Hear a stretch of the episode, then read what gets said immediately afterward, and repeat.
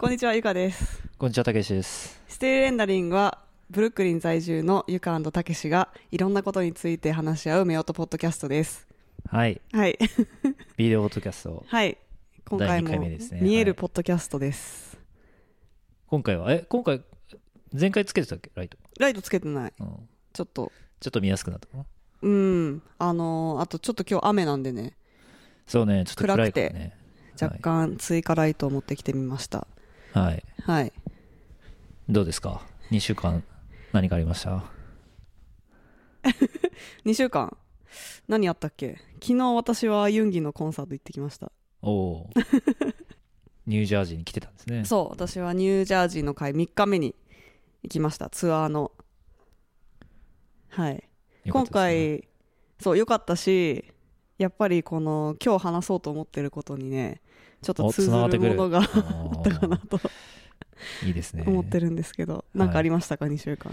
2週間、なんかありましたっけ？前回話した時はなんか、なんか夏っぽいあ天気があったんだけど。なんか T シャツねになってた気がする。なんかそ、そっからまたちょっと寒くなって、確かに。まあ冬とは言わないけど、ね、またちょっとヒートテックがね、ちょっと。しまいきれないみたいうな。そそう。あと、最近はなんか、週末に雨が降って、あそうだねなんかちょっとこう、せっかく外で出かけいろいにくいみたいなのがックしたいとか、バーベキューしたいとかあるんだけねど。、ちょっと、春を楽しみたいというのが4月はちょっとなかなかでねきなかったんで、エイプリルシャワーですね。はい。あの、5月はね、うん。なんかそういうのを楽しんでいければいいんじゃないかなと思いますけど、うんはい。前回の見えるポッドキャストの時に、はい。たけしさんの髪が長いっていうあつこみありました？ツッコミありましたけど。うん髪はですね、切りましたけど、でもちょっと今日はなんか何もつけてないから。うん切り、切ったんですけど、うん。あの、今年はちょっと長、長めでいこうかな。長めでいこうかな。はい。なんで、長さは残して、うん。ちょっとサイドだけ刈って、横うんうんうん。ちょ長髪でいこうかなはい。インス。パイア、インスパイアは、いや、まあまあまあまあまあ。まあ内緒長い、長いのはいいかな内緒ではい 内緒で。はい。今日はね、ちょっとあの、ゆかさんが今、最近うん。読んでる、そう。読んでるというか聞いてるそオーディブルで、う。うん。まあ、それはでも、あれですよ。同一語。ドイツ語、もう、まあ、読んでると。読んでる。はい。オーディオブックを読んでる。うん。えー、ナバルってね、そう有名な投資家。投資家、うん。エンジェルリストっていう、会社の創業者なんですけど、うんまあ、最近はなな何をしているというか、あの、まあ、なんかちょっと、フィロソファーというか、うんなんか思想家みたいな哲学者みたいになっているうんなっている。けどまあ、なんか100社以上にエンジェルインベストしてるから、それうの、ん、そうだよね。まなんかあ、、投資家でもあるし、うん、投資家として、ミーティングとかしてんじゃないですか。はい、まあ、ベリーサクセスフルうん。インベスターそうですね。と言ってもいいと思うんですけど、うん。まあ、彼がね、なんかすごい、こう、ツイッターでスレッド。書いていろいろまとめているのを本にした。うん。あ、ツイッターとか、スピーチとか、うん。ポッドキャストとか、全部いろんなところに出た、出て話してたものを、なんかその第三者が、テーマごとにまとめて、はいはいはいはい。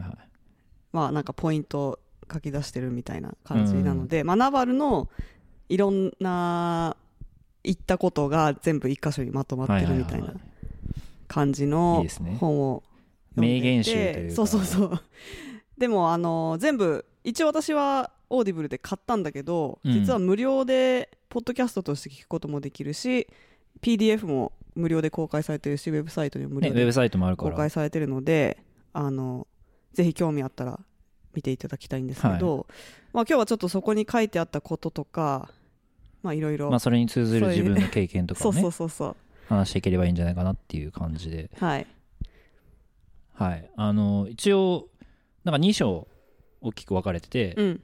ウェルスとハピネスハピネスなんだけど、ちょっと、ヘルスについても、あの、触れてるから、まあ、それをちょっと追加して、うんうんうん。まあ、それごとに話していこうかなっていう感じで考えてますけど、うん。まあ、まずウェルスですけどね。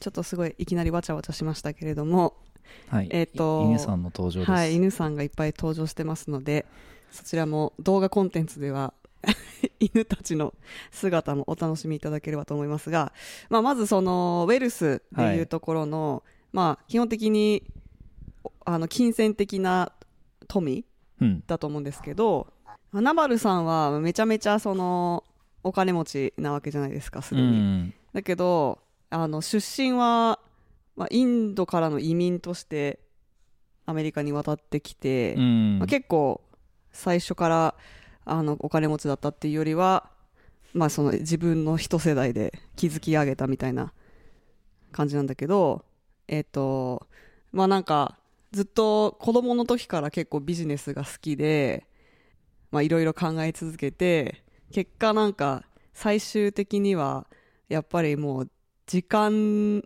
を削って働くだけでは絶対にお金持ちにはなれないとはいはいはい。いう感じで、まあ、いかに、えーレバレッジを効かせていくかっていうのが大事といううん。かそれをしないと絶対にそのお金持ちと言われるレベルにはいけない。なるほどそういうシステムになっていますと。うんなんか頑張ってなんか会社勤めしてでもそんなにこう大きなお金を稼ぐことはできないそうだね。まあなんかそのすごい年収が高い会社員とかいるかもしれないけど、まあ多分そのレバレッジっていう意味では自分で何かを始めた方が、あの、もっと大きく跳ね上がる確率、確率じゃない、可能性が高い。確率は分かんないけどね。うんレバレッジってもしかしたら日本日本の人にはなんて言うんだろ。う伝わりにくい概念かなと思う。なんていうのかな？日本語でなんていうのかな？レバ日本語ではまあうん。多分、その、IT 業界というか、あとまあ投資のカタカナ英語的には使うと思うけど、あと投資してる人はまあなんか10倍レバレッジとか50倍レバレッジとかなんかこうちょっと投機的な意味合いで使われることがあると思うんだけどうん。そう、でもそのレバレッジに関しても、別になんか元手のお金を増やすっていうだけのレバレッジじゃなくて、あの、いろいろとこう、リソースが、いろ、いろんなリソースのタイプがあって、うん。えっ、と、まあ、お金も一つの、その一つだけど、フォロワーがめちゃめちゃ多かったら、まあ、そのオーディエンスをレバレッジ効かせて、メディアとして、なんか作れたりとか、はいはいはいはえーなんだろう、まあ、人脈とかかもしれないし、いうんなんか、その、お金だけじゃないですよっていうことは言ってたんだけど。なるほどうん。そう、それでまあなんか、自分の経験とかまあそうだよねあの人脈とかもまあリソースというかアセットというかうんうんそれを利用してうん。うん。大きくかかけるじゃないけどなんかうん。そうだね。なんか利用するっていうとなんかちょっと嫌な言い方かもしれないけど、うんなんか、有効活用うん。元手にみたいな。うんでもいきなりいきなりそれをするのなかなか大変だよねそうだのね。何かがあって、うん。それを、まあ、元手にするその元元のものが必要じゃんうん。うんそう、だからそれはどうにかしなきゃいけないよね、もちうろん。んあともう一つね、このナバルが言ってたことと、あともう一つ私がすごく好きなアトミック・ハビッツっていう、うん。あの本にも書いてあったのがその作者の人が言ってただけかもしれないけどあのなんかその何か好き好きなことっていうか好きなことというより、えっともう自分が楽しくてしょうがないことを仕事にするとそれをいやいややってる人にはもう絶対そういう人にかなわない。うん。し、にかなわない。あそそういうあのいやいややってる人たちはめっちゃ楽しくてやってる人に絶対勝てない。ああはいはい。から、まあ、そういうことやった方方がいいしもし自分がそのいやいややってるところにいやいややってる側の人間側の人間間だったらもうなんかすっごいアンフェアじゃんもうもはや。うん。だってもう努力が努力として感じられないぐらい楽しい楽しんでやってる人うん。もいる中自分はなんかあこれはやんなきゃみたいなうん感じの気持ちでやってたら、なんかすごいもう消耗してるし、うん。あのー多分成果も出ない。なるほど。ってことなのでなんかそういうものを見つけた方がいいみたいな感じででもそう言うとしかも私がそれを言うとなんか YouTuber ってなんか好きなことで生きていくみたいなさまあがあったからなんかすごいちょっといやお前はいいよなみたいな感じになるかもしれないけどでもなんかそれだけじゃないし多分なんか好きなことで生きていくっていうのももしかしたらちょっと語弊があるのかもしれなくて好きなことをや、まあ、好きなことで生きていくっていう言葉に関しては別になんか楽しいだけじゃないってこともまあ含まれてると思うんだけど、うん。もしかしたらそれが伝わってなかったのかもしれないけどねそのキャンペーンで。はいはいだけどその好きなこととかもうその学ぶことが楽しかったりとか努力すること自体が楽しいっていう状態だと、まあ、それに付随する面倒くさいこととか嫌なこととか辛いことが、まあ、結構乗り越えやすいみたいな。っうん。ていう感じで思ってる。だからその私みたいな人たちだけじゃなくて例えば、まあ、エンジニアとかもさ、うん。めっちゃもうエンジニアリングがもう大好きな人いるじゃん。うん。でそういう人にかなわないなみたいな思ったりする。あのー僕はまあプロダクトマネージャーに転向したのは結構そういう理由も大きい。やっぱりその昔からコード書いてきてなんか休みの日もコード書いてる。休みコー休みの日もコード書いてるっていう人たちにかなわないなって思ったのでうん。まあなんかちょっと違う方向性を見つけよううん。っていうのがまあうんうんプロダクトマネージャーに転向した理由の一つですけど。うん。うんなんか今はまたプロダクトマネージャーとして何年かやってきてでもやっぱりもう一回そのコードをなんかコードを書いてないとわからないそのなんかセンスとかもああるんじゃないかなとか、まあ新しい技術の領域とかがまあそのエンジニアリングとして面白い領域みたいなのが出てきたからまあ自分、うん。自分でやった方が早いとかそういうのもあってまあ最近はコード書いてるみたいなのもあるけど。うん。でもそれ楽しいんでしょ？でそのその相乗効果がまたこう本にもあったけどそのスペシャルナレッジとういうか、ん。 special experience というか、うん。まあ、そういうのにつながるんじゃないかなというふうにはまああの漠然とは思ってるけど、まあ、そういうのが本当にこうなんていうの？実際に使えるようになるかは、まあうん。まだわからないというか、うん、その決め決めてやろうとしてることがまあ常に成功するとは限らないから、まあうん。あのなかなか難しいところではあると思うけど。うん。まあ今はそんな感じで思ってますけどね。スペシフィックナレッジか。うん。あスペシフィックナレッジ knowing how to do something society can cannot yet easily train other people to do だからえっ、と社会が他の人にそれを簡単にお教えたりトレーニングしたりすることができないスキルうん。っていうのが、まあ、スペシフィックナレッジとこのナバルさんは呼んでるんだけど、うん。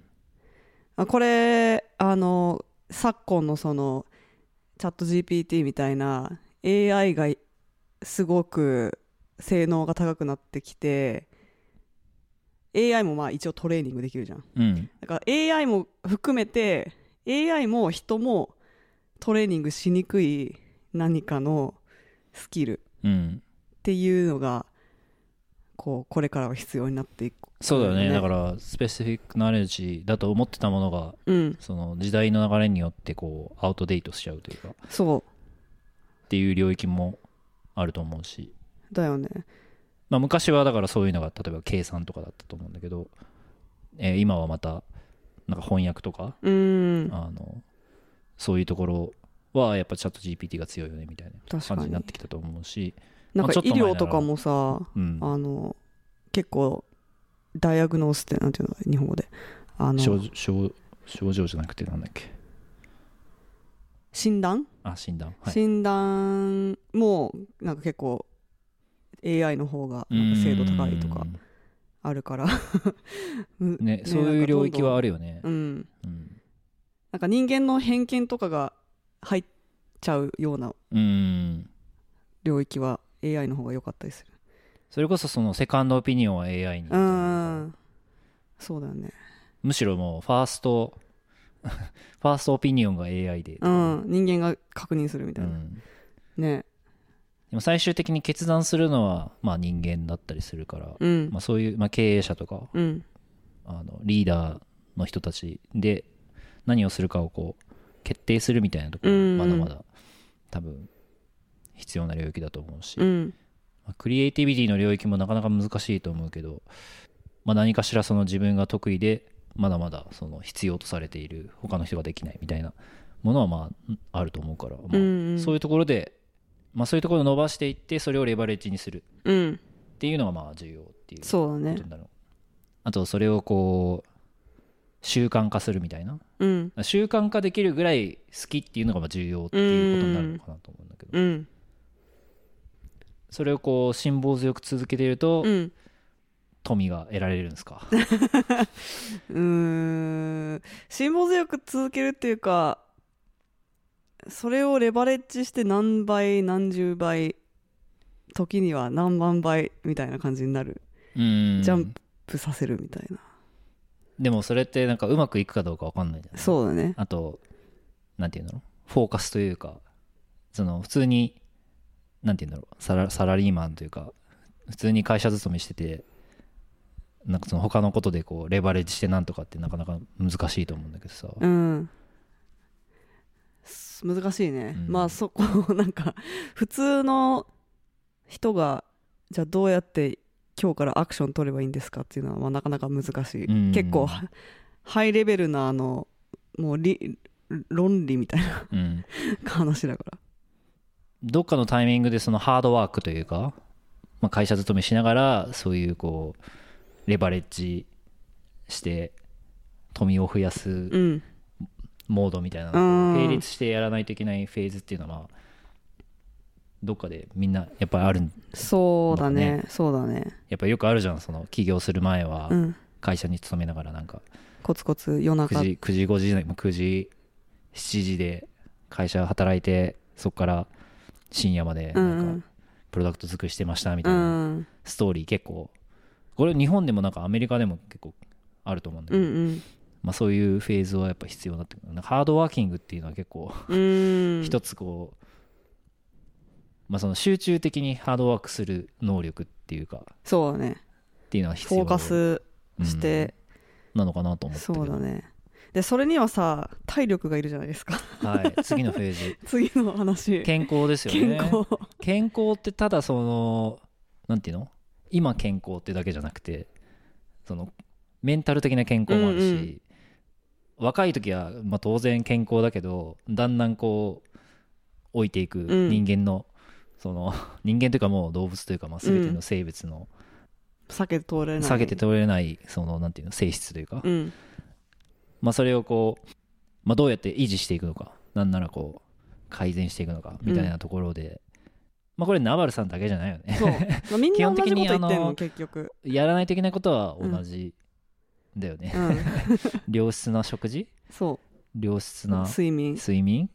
適度な運動？うんこれもうなんか病院に行ったら絶対言われるやつ。絶対言われるやつ。だ そうだね確かに。よね、う、うん。んでも結局さなんか前も前もスティレンかなどっかで話したかもしれないけどさなんかどんなお金持ちでも結局スティレンダーには多分筋トレの回だあ筋トレの回か、そう。結局睡眠と良質な睡眠良質な食事適度な運動ってお金である程度解決できるけど結局自分がやらないとそうだよね。なんか買って終わりみたいなうん。ものではないからなんかや買って解決じゃないよね。そうそうそうそう。お金があったら全部解決されることではないから、うん。結局そこに行き着くっていうかみんうなん。そっちのオタクになっていくんだよね、それをやら自分 やらないといけないから自分ごとになるもんね、そうそう。うん。あとやっぱそのどハイパフォーマンスとかハイプレッシャーなポジションにいる人うん。であればだあるほどめっちゃみんな朝早く起きて筋トレしてうる、あのティム・クックもさ。走ってるんでしょ？そうあのティム・クックと私の好きなおじさんなんだっけアップルの。フィデイあそうクレイグスクレイグさん。クレイグクレイグさん。あのそのアップルの CEO とアップルの VP オブエンジニアリングうん。とかあのインタビューというかお話しする機会あったけど、まあ、2人とも朝朝一筋トレとかランニングとかはいはいはい。して、まあ、あとあれサンサンライト。ねそ日れ光浴びる。それはなんか睡眠にもいいってあそうそうそうそうそう。睡眠にもいいそうか、うん。いい睡眠をとるために朝ちゃんと起きてうん。日光浴びる？そう。だから体内時計をちゃんとしておかないと寝れないからそもそも、うん。そのために日光浴びてみたいな。っていうのがね結局その突き詰めていくとそこに行き着いてしまう、ね、まあ、シンプルだよね。うん、肉体的な健康ってやっぱ精神的な健康にも大事じゃん、うん。うん、だからなんていうの？体体は資本って言うけうどさ、ん。なんか他の誰にも頼めないことだから、うん。まあ、そこはなんていうか。ね。アウトソースできないんだよね運動、うんそうそうそう、まあ、僕はなんか結構定期的に筋トレまた再開してホームジムでうん。やってますけど、もうちょっとこうステップアップしようみたいなうん。感じでね、うん。はい、ちょ実は今日。っとなんかあの比較的近くにうん。新しいジムができるということでね、はい、そこをちょっと申し込んだっていう感じですね、契約しました。はい。だから6月からオープンそするっていうことなんで。ううん。あちょっとその初期初期メンバー的なやつでうん。お得な、ちょっとお得だし、はい私的にはそのせっかくニューヨークに住んでるのに、うん。ほぼ家から出てないんですよ。うん。あのピノの散歩とかはもちろん行くけどあんまり出かける機会がないからなんかね。出勤とかしてないし、うん。だからなんかちょっとジムに通ってでそこでちょっとねなんか作業スペースとかもあるからパソコン持ってってちょっと作業して気分転換してそのなんか周りのお店とかちょっと行けたらいいなって思ってでまあもちろんジムで運動してあのサウナとかもついてるからね。うん。サウナ行ってで帰ってきてってやると結構まあいいルーティンになるんじゃないかな。そうだね、まあ、それをちょっと頑張ってみようっていうことでね。うん。はい。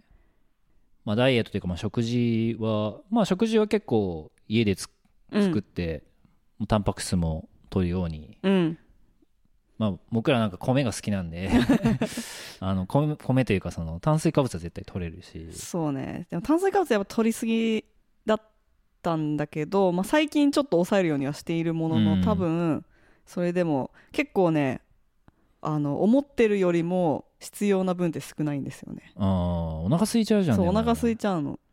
でそのだけどタンパク質をもっといっぱい食べなきゃいけない。うん。タンパク質を多めに入れないといけないのね。なんか日本の食事ってなんかおかずとご飯って考えた時の多分みんなが思う理想的なバランスあるじゃん。なんかおかず対米の。うん。それよりそのバランスが多分米が多すぎ。ああそうなのね。だと思う。その丼とか特に。そうはいだけどはいはい。はいあのなのでちょっとそれを逆のなんか例えばみんななんだ4対6ぐらい食べたくない？量。えーっと 4, 4が？4がおかず。6が米。それ言い過ぎじゃない？え言い過ぎて？どっち？米多くない？あそう？うん、じゃあ私だけ？うん、私理想は4対6ぐらいなんだけど。あそうなんですね。普通によそったら。だけど多分6対4にしなきゃいけないと。おおかずが逆ね。6みたいな、はいはいはい。おかずっていうかタンパク質が6ではいはいはいはい。ご飯が4みたいうん。和食はあの結構バランスはいいと思うんだけどあの白米がね結構、なそう。糖分も多いしね。うん、っていうのはあるんで。うん、そこは気をつけないといけないですけどまあでも結構自炊してるんでうん。コントロールできるかなっていう感じで、あとまあ朝ごはんもね最近はちょっと食べるようにして。うん。まあ朝ごはんでもタンパク質取れるようにできればいいなと思うんだけど、そっていうな感じ？うまあ結局だからまあいろいろ気をつけてはいるんだけど結局みんなそこに行き着いているから睡眠と食事と運動かっこ筋トレみたいなうん。のはまあ絶対やんなきゃいけなくなるから なるべく今まあ筋トレじゃなくてももいいんだよね。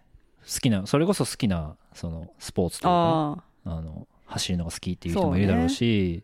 まあ散歩とかね散歩だとすっごい長くしだけだなきゃいけないそうそうそうなんか負荷が足りない2時間3時間ぐらいすればいいけど、うん。結構時間かかっちゃうから。そうそう。筋トレがなんかこう効率がいいんだよね。そう。あの時間に対して効率がいいから、うん。多分結構忙しい人たちは筋トレを選ぶ、うん。そう僕らみたいに効率中は。効率中はねそう。なんか筋トレ、筋トレがいいかな。うん、うん。うん、筋トレもまあ他にもいろいろこう効能があったりするからうん、そうあとメンタルヘルス的な。ああそうだよね。メンタルヘルス。そうそうそうそうそう。そちらの健康もすごく大事で、うん。やっぱりねそそれもそうなんだけどそれもみんな言うことだけどやっぱメディテーション瞑想しなさいってみんな言う。ねえ、うん。なんかどうなのって思っちゃうけどね。そう。もうね辛い。瞑想は本当辛いんだけどでもねこのナバルさんの本に結構納得感があるはいはいはいはい。書き方なんかちょっとさそのメディテーションっていうとちょっとこうしなんかスピってるっぽい感じになっちゃそううススピリチュアル的な方向からの、そのなんていうの？だからいいんですよみたいな、うん。もうちょっとなんかこうロロジカルにじゃないけど、うんうん。もうちょっとちゃんとこう伝わるように、うんうん。あのメディテーションの良さっていうのを。そうそうそう。いやなんかそのナバルさんが言ってたので私が納得感あったのはなんかめ瞑想することはあの脳みその intermittent fasting だって。イ intermittent fasting ってあの結構流行ってるなんかシリコンバレーとかで多分流行ってるんだけどえっ、と朝えん？朝何時からあ違うわ。えっと、夜ご飯を早めに食べて朝ごはんをちょっと遅らせる、うん。もしくは抜くとだご飯をた何全く食べない時間。時間ぐらい、うん。うん、断食あの断食のプチ断食みたいな。そうだね。のを毎日やるっていうのなんだけど、だから結構よくあるのが朝夜8時までに夕ご飯絶対食べてで昼の12時まで何も食べないっうんていうことをやってたりする人が多いんだけど、うん。なんかそういう感じで、えそうやると多分なんかなななんか何がいいのかなメタボリズムが上がん上がるのかな？代謝が上がるのか？ちょっとよくわかんないんだけど、まあ、腸が休まんのかな、どうなんだろうね、まあ、なんかファスティングがいいっていう人も聞くけど、うん。僕らはあまり実践できてない。うん。シリコンバレー式なんとかっていうのはさあの5年前ぐらいからうん。流行って俺もなんか本読んだりしたんだけど、うん。あのあれバレットコーヒーそうそうそうそうあれはあれはなんかその intermittent fasting を、うん、一時期バターコーヒー流行ってたもんね。流行ってるのはなぜかというとそのそれをするためには朝ごはんを抜かないといけないうん。がそれは辛いから、うんうん。飲み物にちょっとちょっとこう油油良質な油を取ることによってまあその朝を乗り切りましょうっていうことなんですよ、なるほど。結局は。別にバターコーヒーじゃなくてもいいしうん。バターコーヒー飲まなくてもいい。でもまあそのコーヒーはそのカフェインが入っててそのカフェインは体にいいからみたいな。うん。か体にいいというかなんか、まあ、カフェインの効能もなんか抗酸化作用とか、まあ、その頭が活性化するとかそういうのがあると思うんだけど、あのまあ、取りすぎは良くないとか、うんうん。あの睡眠睡眠を邪魔するみたいなところがあるから、うんうんうん。そのバランスは重要なんだけど朝うん。朝朝あの起きてすぐじゃなくてちょっと経った時にうん。飲むのはいいと。うん。なのでそのタイミングでそのバターバターを入れたりしうて、んちょっとカロリーをうん。あの取ることによって多分ファスティングを、まあ昼まで乗り切るみたいな。そうそう乗り切るみたいなのが多分まあコッシーなんだけど。そうそうそうそう。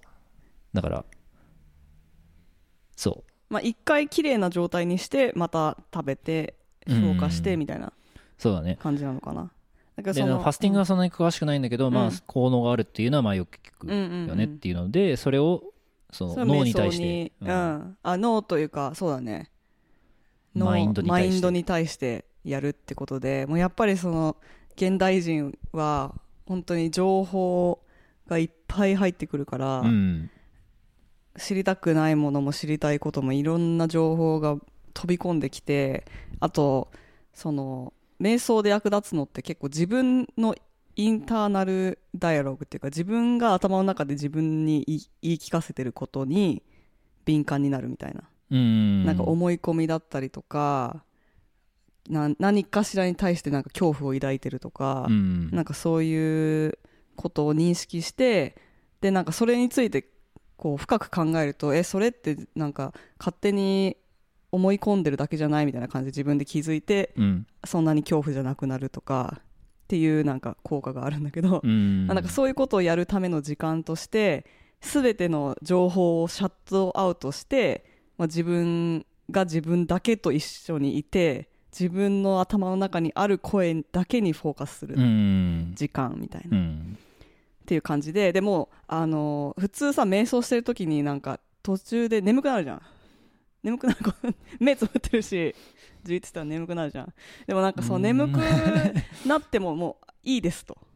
はいはい。あのむしろ睡眠が取れたらあのいいじゃんみたいな。ラッキー。みたいな感じでかなかポジティブだね。あそうそうそう。そう言ってもらえるとちょっとなんかあじゃあそれでもいいんだったらなんか眠りにつくまでやれるやるっていうのはまあいいかもって思えた。はいはいはい。なんか眠くなったら寝ればいいと。そうそうそう。他の普通のメディテーションだとなんか寝るのちょっと恥ずかしいじゃん。なんか、うん。あなた全然集中してない。なんかえ寝ちゃったの？プープーみたいな、そうだね。うん、だえさメディテーションは寝る前でもいいの？寝る前でもいその朝朝やったらいいんじゃないっていうの結構あるけど、まあそうだね。多分朝起きて一番最初にソーシャルメディアとかスクロールするんじゃなくてまあメディテーションするっていうのはすごくいいと思うけど、まあ、なかなかそうできないこともあるだろうしだから寝る前にこう眠りにつくまでにちょっとこう目をつぶって自分と対話するみたいな。うん。で、まあ、そのまま寝ちゃったら寝ちゃったでいいじゃんみたいなっ なるほど。ていう感じ。精神的な健康っていうのはやっぱメディテーションがやっぱなんていうの？第一ですか？うーんそうなんじゃないかな。あとその精神的な健康もそうだしなんかそのハピネスについてのチャプターもいろいろあって。じゃあそこもいきますか、うん。まあ、ハピネスはなんかこう集大成みたいなのがあるよね。うん確かにこの。そのウェルスとうん。ヘルス、うん。これをこうちゃんと維持することによってうん。幸せがうん。訪れるみたいな。っうん。ていうことなのかしらどうそれだけじゃちょっと足りない気もするんだけどね。うん。なんかうんやっぱりそのマズローのなんていうんだっけよ法則みたいなのあるじゃん。なんか5つの段三角形の階があるやつ。そうそうそう、あれでも結局なんか自己実現みたいなのがさ、うん、うん。一番上にあって。がそういう部分も必要だし多分なんか人間関係とかも必要なんじゃないかなと、うん。幸せになるためには。そそれはナバルさんが書いてたえっ、となんかねマズローの法則の話してたなそういえば。のでも結局その言ってたのは確かそのマズローの法則に関して言ってたのは大体ほとんどの人はマズローの法則で言うと悩んでる部分はすごい上の方でなんかその下下の方ってさなんか危険がないかとかさなんかお腹が空いてないかとかそういうことだと思うけどなんかそこで悩む人よりも多分お多くの人はこうもっとこう上の段階のところでうん。悩みを抱えている。うん。っていうことを話してる時に言ってた気がする。うん。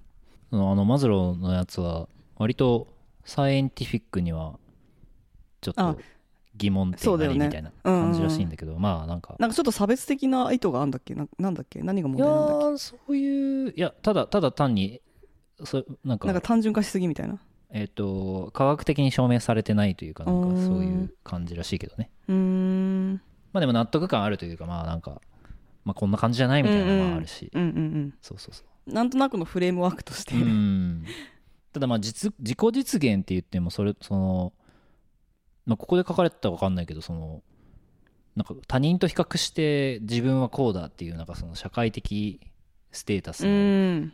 実現とかさその富もさ、うん。やっぱその数字で現れる以上その他人と比べやすい基準だと思うんだけどその辺はどうなの？いやまさにねその結局ね人と比べることで得られる幸せとかそれによって訪れるこうネガティブな気持ちはすごく無駄というか意味ないうん。から、あのそういうことに固執するのはやめようっていう話があってその SNS の時代は本当にそれがもうもっと加速しているから例えばインスタグラム見たら知り合いでも、たね。そう知り合いかもしれないし知り合いじゃないかもしれない。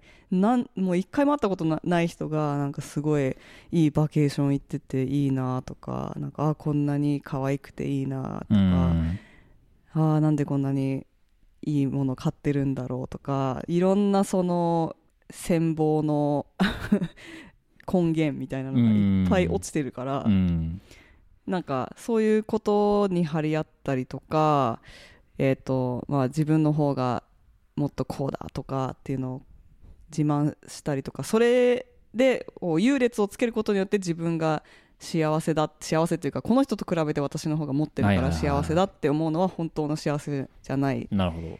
しなんか人生はあのマルチプレイヤーゲームじゃなくてシングルプレイヤーゲームだっていうふうに言ってて、その誰かと競っているゲームじゃなくて自分が、まあ、多分 RPG みたいな感じでうん。どんどんなんかいろんなタスクをクリアしたりとかいろんなミッションをクリアしていくタイプのゲームなんだけど結構その誰かと競うことにフォーカスしているゲームをしている人たちもいっぱいいる。うん。でその SNS とかで傷ついたりとか自慢したりとかっていうのはそっちのマルチプレイヤーゲームの方の話うなんだよね、んであとその瞑想に関してもあ瞑想とヨガがすごくそのシングルプレイヤーゲームだっていうふうに言ってて。自分と向き合うというかそうそうそうそう。まあ他の人関係なく。そう。自分のフローステートとか自分との会話、対話みたいな感じだし多分まああのー筋トレとかもそうだと思うけど。自分の筋肉との自分の いかに自分がこう昨日よりもでもいいらしい強くなる。よその筋トレするときは、うん。そのどの部分があ意識してね。そうそうそう。する今方がいい聞いてるらしいよ聞いてるって、うん。まあ、でもそういうのもあるだろうねなうん。んか,、なんか変態っぽいけど、でも筋トレマニアっぽい体けど。と脳みそある程度つながってるからさ、うん。なんかなんとなく意識した方がいいとは思うけど、まあ、そんな感じでね結構その最近私もなんか結構他人と比較してしまうっていうかなんかそういう悩みじゃないけど、うんまあ、数字に見えやすいものが、まあ、見えちゃうとか、うん。そういうのもある。あそうだね。まあなんかじゃあ誰々さんより登録者数少ないとかうん。再生回数少ない再生とか回数が伸びないとか、うん。っていうのがあってなんかちょっと嫌だなって思ってたんだけど、うん。でもなんかよく考えてみたらあんまりそのじゃあ登録者数が増えたからって幸せになれるかとかでもなくてあとそのレバレッジが効かせられるかっていうのももうなんか別に今とその増えた状態ってそのレバレッジ効かせられるてこの大きさみたいなそんな変わんなかったりすうるね。ん。だからなんかあんまりで完全に私がその悩んでた悩んでたっていうか気にしてたのは完全に比較してただけであんまり根本的な意味がないことだったなって思ったでまたその 最初のユンギの話に戻るとそのユンギのあのあユンギっていうかえオーガスト D っていう BTS の一人の人がですねあの別名義でね。ソソロでそう、うん。別名義でソロシングルソロアルバムを出しててそれの、まあ、ツアーに行ってきてでその新しく出たアルバム「D-Day」っていう曲あ曲じゃない、アルバムタイトルでその曲の曲にも「D-Day」っていう曲があるんだけど、まあ、それその曲でなんかすごいその他人との比較していることになんか銃口を向けて殺せみたいななんかその気持ちを殺せみたいな。その今日がそ今日がその日だみたいな。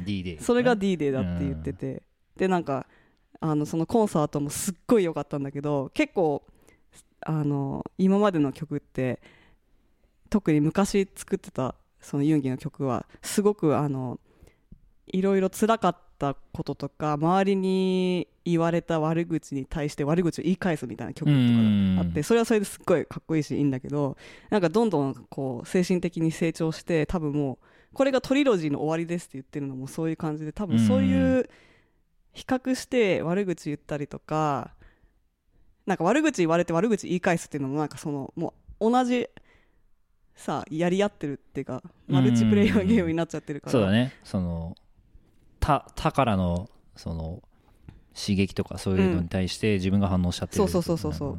だけどもう D デーはそのシングルプレイヤーゲームに入りますっていう意味。みたいなそういう日ね。そうそう。んなるほどね。なんかもうもう全然違うプレイングフィールドに行ってますみたういな、ん。でもともと BTS そうだと思うけど、まあ、もっともっとなんかその個人としてすごく成長しましたっていう感じのこの3部作の最後の1個だしその曲が一番コンサートの一番最後にやってうん。めっちゃ良かった。うん。なるほどね。うん。っていう話。まあそれが幸せにつながっていくのか。うん。っていうところあだからそのせ幸せになれるかどうかはもう自分だけのゲーム。うん。自分だけが努力して模索していけばいいっていう感じ。なるほどね。うん。なんとなくわかるんだけどその、うん。ただ、まあ、さっきもちょっと言ったけどそのじゃあ富っていうのはうん。何のために、ともすればさ、うん。その幸せならいいのよみたいな感じで、うん。うん。なんていうの？そこまでその富を求めないみたいな姿勢もあると思あうんだけど、るね。うん。まあ、それではダメだっていううーんまあダメかどうか。はダメかどうかは自分で決めるけどってこと。うん。でもその幸せ幸せであ違う違う違う。お金で幸せは買えないってよく言うけど、うん。結構解決できることもあるじゃんっていう。お金で解決できることが多くなるおかお金で解決できる不幸もあるじゃん。はいはいはいは例えばなんだろいう。住むところがないあ住むところがない。食べる食べる食べものがない。お腹空いたってはいいう問題はお金で解決できるけどそれお金で解決したからって必ずハッピーになれるかっていうわけではない。からまあそのなんかお金があると選択肢がふ増える。うんうん。やれることが増える。ただそのやれることが増えたからといって幸せになるかどうかは分かんないってことですね。そう。だからまああって困るもんじゃないよねっていう。うん。そうだね。うん。ただそのお金のその量というかうん。追い求めたらうん幸せになるってことではないってことね。そう。であとそのお金もどれぐらいあるかもさ全然あの幅がめっちゃめちゃあるじゃん。そうだね。で例えばなんかえっ、とよくスタートアップでバーンバーンレートっていう言葉があってえっとなんていうのかな。あの経経費とどれぐらいまあ支出というか。うんうんどれぐらいまあ月で表されることが多い月で支出がまあいくらか多分給料払ったりオフィス代払ったりスタートアップだと、まあ、売り上げがないパターンもしくはすごい少ないパターンが多いから、うん。まあ、バーンというかそのまあ、減ってしまう？必要経費。そうそうそう。それをバーンレーートって言うんだけど、まあ、普通の人間っていうか普通の生活に対してのバーンレートってあるじゃん。うん。なんかじゃあ1年間普通の自分が普通だと思ってる生活とか、まあ、もっと例えばもっとこういい生活をしたいと思ったらじゃあその生活の生活基準をするとしたらい年間にかかる経費みたいな、うん。家賃だったりじゃあなんかあのバケーションは絶対ビジネスで行かなきゃいけないとか,、なんかそういうあの水準があったとしたら、まあ、それでお金がかかるのが、まあ、なんとなく年間いくらっていうのを計算できると思うんだけど、まあ、それその年間経費をもう利子で払えちゃうぐらいお金がある。はいはい。っていうのがいわゆるファックユーマネーっていう。いうのかな。いやーファックユーマネーはちょっと違うけどあちょっと違う。まあまああのまあ上がってるっていうんじゃないですか。上がってるっていうのか。ん。そうだから。ファックユーマネーは、うん。まあ、いわゆるその誰に対して FU しても、うん。こびなくてもいい大丈夫 大丈夫うなそのお金っていうか、うんうん。うん。思ってるってことかな。まあでもある意味そうかもしれないけどそのまあ大体それが同じぐらいのお金の量なのかもしれない、うんうん。まあだからなんか投資するなり、まあ、銀行に預けるなりよよくわかんないけどあのもうお金がそこに存在するだけでお金がもうレバレッジしてくれるってことだよね。お金だけでレバレッジしてうん。生活できてるインカムになってるみたいなうん。ことだよね。だからそれぐらいがそれになったらもうめっちゃいいけどそれ以上いっぱいお金があると結構大変だよね。そうだよね。だだっていわゆるそのビリオネアの人たちって、うん。結局そのお金まあ寄付したりその財団を作ったりみたいなんことに使ってるわけで、うん。でも財団とか作んないともう結局全部タックスで取られちゃうから。税金の問題もあるだろうし。ね。うん。なんかお金を管理する仕事みたいになっちゃうよね。ねそうだよね。お金に振り回されてるというか、うん。まあまあ、そういう状態にはなりたくないが、うんまあ、お金とはまあなんて言うんだろう。うまく付き合わないといけないよねっていう。うん。ことだよね多分。うん。あとなんかその友達関係とかその家族関係とかそういうのもやっぱ幸せには重要うん。な感じはすするよね、うんうんうん。そのマルチプレイヤーゲームではないとはいえ、うんうん。その人間ってそのなんていうの？社会社社会的な人間？うん。社会的なあ社会的な動物？動物そう。でもそのマルチプレイヤーゲームっていうのはあコンペティションしてるっていうことであって、うん。その友達とかと友達とか家族とか仲間とかにまあね。そう仕事なんか、仲間とか、うん、仕事。その関係性によってどっちにもなれるっていうかそうのん。すごく良くない関係性だとこう足の引っ張り合いしたりとかわかんないけどなんかそういうことだと多分そのそっち側にそっち側っていうかそのマルチプレイヤーゲームよりよりになっちゃうと思うんだけど、うん。えっととかなんか自分がすごいほ他人に対してあまりにも大きい期待値を持ちすぎて私がこうやってやってあげたんだから、あなたもこうすべきみたいなことが大きすぎて相手がそうしてくれなかった時に怒るとか、うっんていうのは結構その相手がありきの取引みたいになっちゃってると思うけどなんかそのいいわゆる無償の愛みたいな感じだったらうんあの別に何も見返りを求めてないけどこうしてあげようって思ってやってあげるとかお世話するとかっうんていうことは、まあ、結構自分が主体のことなんじゃないかな。はいはいはいはいまああくまで自分が主体でうん。でそうそそれに対してどう、まあ、他人が関わってくるというか、まあ、うん自分が大事に思っている人と、まあ、付き合うというか、っうん。ていうのが大事っていううん。感じなんですかね、うん。なかなかこう難しいよねその。難しい。そのともすればなんかこうシングルプレイヤーゲームっていうとなんかちょっとこう利己的になるなるというかそのあなんか自分が好きなようにしていいんだみたいな解釈をする人もいるかもしれないけど、うんまあそういうことではないうん。んだよっていうことだと思うし、そうだね。あとまあこういうその、うんまあ、自己啓発って言っていいのかちょっとよくわかんないけど、まあ、書いてあること結構、うん。しまあ、シンシンプルな、うん。あの言葉で表現されててすごいと思うけど、うん。割と同じじゃんみたいな、これってねそのつまりつまり結局その言うはやすしみたいな、うんこれをちゃんとこう実実践するのが難しい、そうだね。そまあ、どうしてもさ、ううん。その感情がコントロールできないというかそのなんていうの？まあ人間なんか怒っちゃう時もあれば、まあ喧嘩しちゃう時もあれば、うん。あの人を妬んでしまう時もあれば、うん。あの投資投資というかまあ投機的な行動をしてしまうこともあればなんか分かってんだけどそうやっちゃうみたいなこともある、うん。こう定期的にちゃんとこう振り振り返るというかそのうん。原則というかそういうものにこう立ち返るのってすごい重要だなと思う。よね、あそれをメディテーションしたらできるんだ。よ メディテーションが全て解決。そういう振り返りの時間になるかもしれない。うんなるほどね。メディテーションにも興味あるんだけど、うん。まあ、もしかしたらまあ同じジャンルなのかもしれないけど座禅というかその日本からのそうん。の禅の,、あのそういうこうやり方みたいなのに興味あるかな、うん。メディテーションってなんかまあヨヨガとかその、うん。インド系というとあれだけど、まあ、そっちからのあの流れかなと思ってるんだけどまあせっかく日本人なんで座禅とか禅とかそういうところも。うん。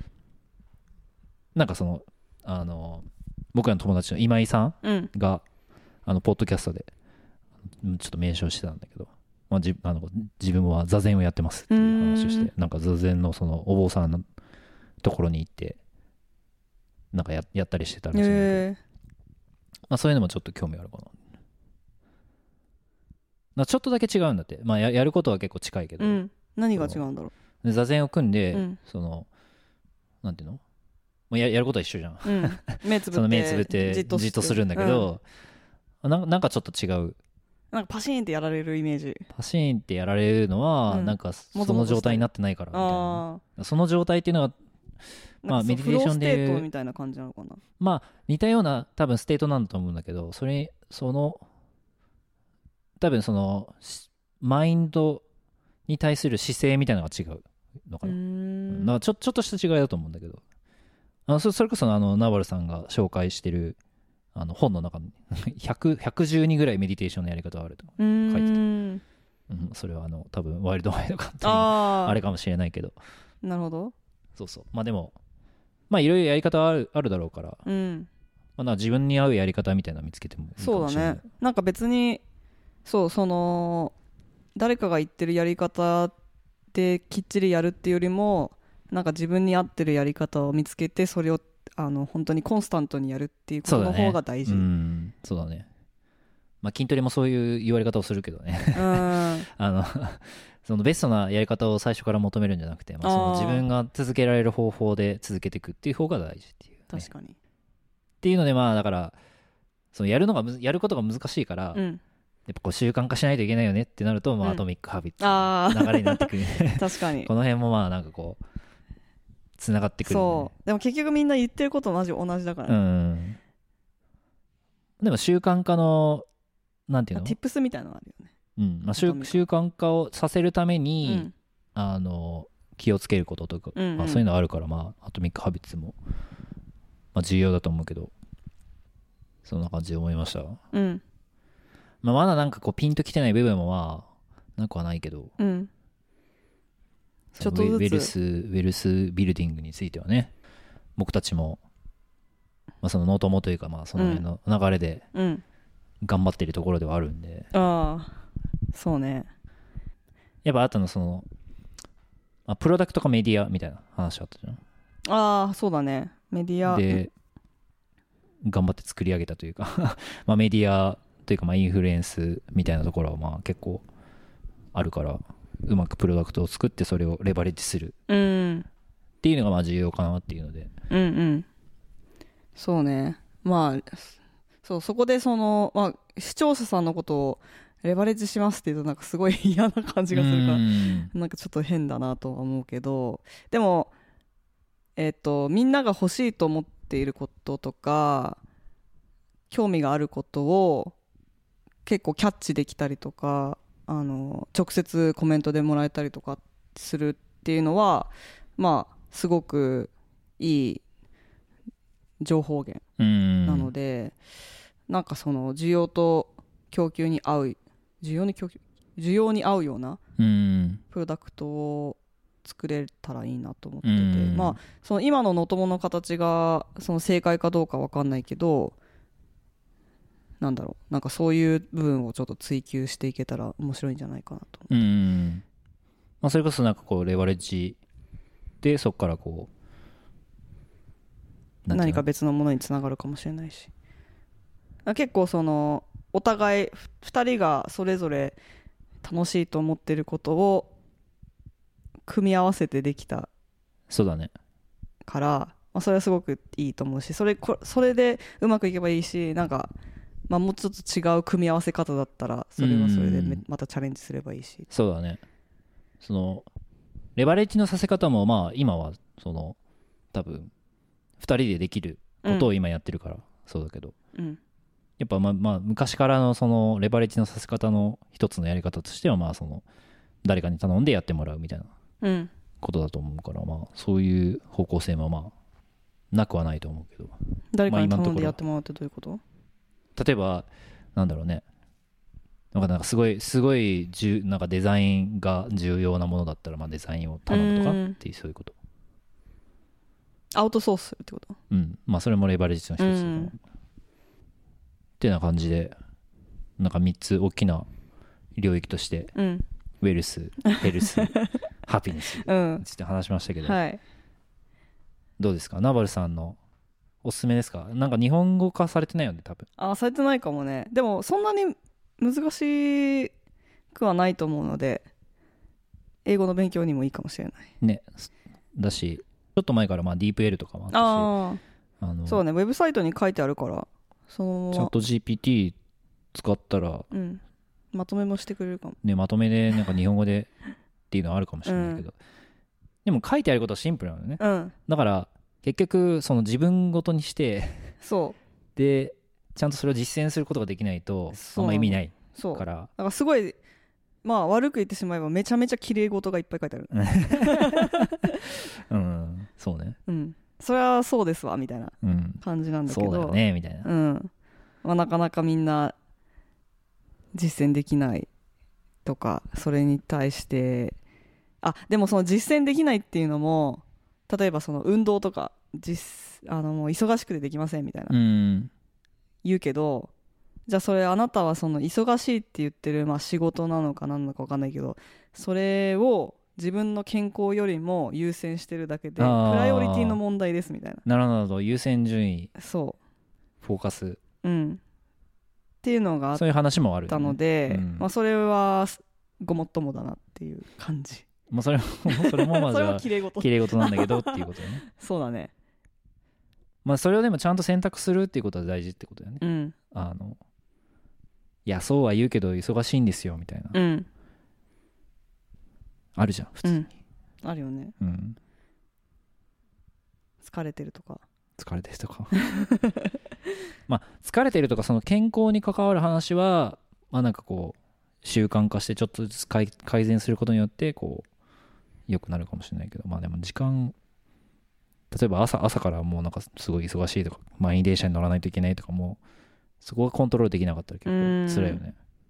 でもそれはコントロールできない人生を選んでいるあなたが悪いって言われるともうなんかまあその通りかもしれない難しくないでも結構なんかプリビレッジなところあるよね、特権というか。そうだよね。時間があるから健康とか言えるみたいな。ねそう。なかなか難しいうん。だけどまあその中でもしかしたら何何かしらヒントになることがあればひ一つでもいいからちょっと変えてみるっていうのはいいかもしれない、ずっと同じことをやり続けてたらずっと同じ結果しか出ないから。うん。もし現状に不満があるっていうか何かを変えたいって思ってるんだったら何か行動を変えないといけない。プライオリティを変えないといけない、うんね。うん。皆さんのこう人生の参考になればというか、うん参考になればって言うとあれだ。まあ我々もいつもなんやかんや考えていろいろやろうとして失敗したりそうだね。続いたりうん。続かなかったり あるけど、まあ、それが、まあ、もしかしたら一番人間らしいのそうだね。ううん。んまあいつかティム・クックみたいに朝4時に起きてそれがでも万人にとっていいかどうか分かんない。よまあね。だってよ夜の方がいや夜にやらないといけないこともあるっていうそうだね。それはまあ人それぞれ違う。うん。まあそんな感じですね。まあ最初に言った通り、その、この本というか、うん。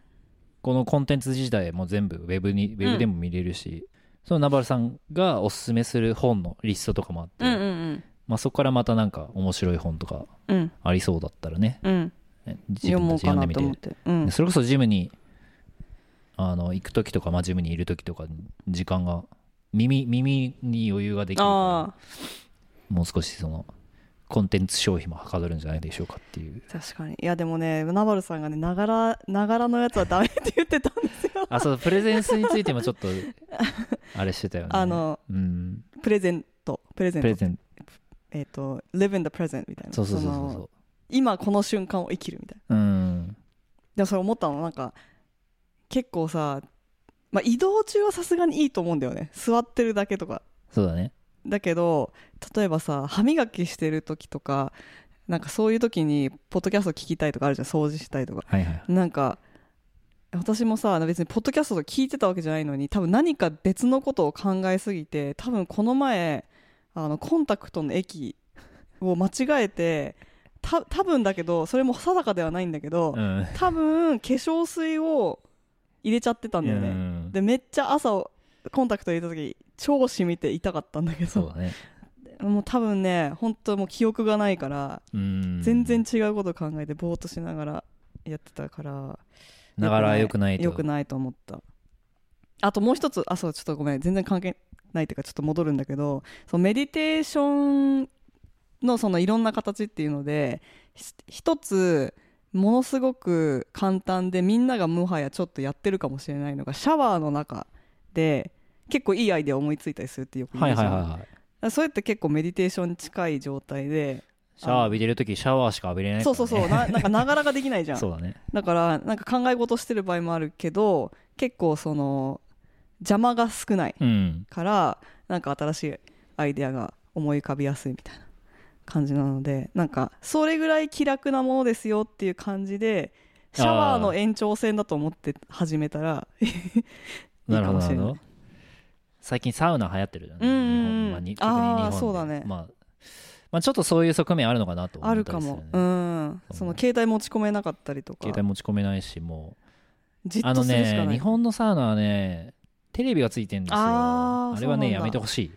あそれダメだね。神聖な感じがしそうやめしなくなっちそそれだけじゃなくてそのだから情報がさ、うんうんうんうん。入ってきちゃう。せっかく遮断できる場所なのに。そうそうそうそうそう。まあまあでもサウナもそういうその時間としてあのいいと思っている。まあそういうのも確かに。よ良い側面と思っているのかもしれない、うんうん。うん。まあもちろんなんかそうだね。整うとかそういうそあのあれはあるんだけど、うんうん。あなんかそういう気軽さでサウ サウナが好きな人はねそこをメディテーションしてみるっていう場だと思ってみたらいいかもしれない、はい。ちょっと目をつぶってみるとか、そうだね。うん、あのなるべくその考え事をこう何を考えているか意識してみるとか、うん。まあ何でもとりあえずやってみてうん。試してみて、うんまあ、うまくいかなかったらまたこう次を試してみるっていうか。うん、そう。まそういうあの綺麗事だというのは簡単なんだけど多分何かしらの心理はあると思ううので、ん。ぜひ見てみてもらえるといいかなと思います。では今日はこんな感じで。はい、スティールレンダリングをお聞きいただきありがとうございました。感想やフィードバックは、えー Spotify の Q&A 機能、えーもしくは、えー Twitter にスティレンをつけてお願いします。あと、まあ、YouTube をねうん。あの見てくれてる方はコメントしてもらったり。あとですね、はい。あの最近あのハテナの創業者うん。の近藤さんうん。が作ってるサービスで LISTEN っていうのがあるんですけど、まあ、それをつ使ってですねあの文字起こし。あのそれこそ AI を使ってうんうん。文字起こしを、あの簡単にしてくれてそのページで見せてくれるっていうサービスもあの使い始めたんで、まあ、そこでもスティレンがありますんでちょっとリンク載せておきますけど。はい。あの文字起こし文字で見たいっていう人は、うんうん。あのそちらもちょっとチェックしてもらえればいいんじゃないかなと思います。はい。じゃあそれではまた次のエピソードでお会いしましょう。バイババイバーイ